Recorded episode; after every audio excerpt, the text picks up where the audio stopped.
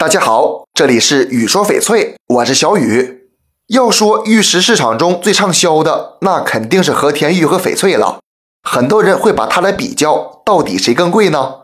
和田玉的范围很广，除了新疆，还有青海、韩料和俄料。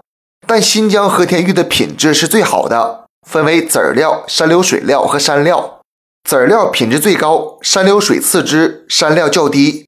和田玉的颜色种类丰富。有和田白玉、青玉、墨玉、碧玉等，价值最高的就是和田羊脂白玉了，甚至按克来计算，通常一克两到三万元，可以说是顶级收藏品了。而普通的和田玉大概几千到几万，品质差的几百块钱儿。而翡翠是硬玉，产地屈指可数，主要有缅甸、危地马拉、美国和日本，但只有缅甸的翡翠才能达到宝石级，其他地区的品质都很低。因此啊，缅甸翡翠也占据了全球市场百分之九十以上的份额。翡翠的价格也由品质决定，种水是关键性因素。从优到劣依次为玻璃种、冰种、糯种和豆种。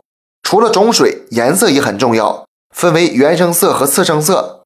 原生色包括绿色、白色、无色、紫罗兰和墨色；次生色包括黄色和红色。在众多颜色中，帝王绿是翡翠中品质最高的，也被誉为收藏级翡翠。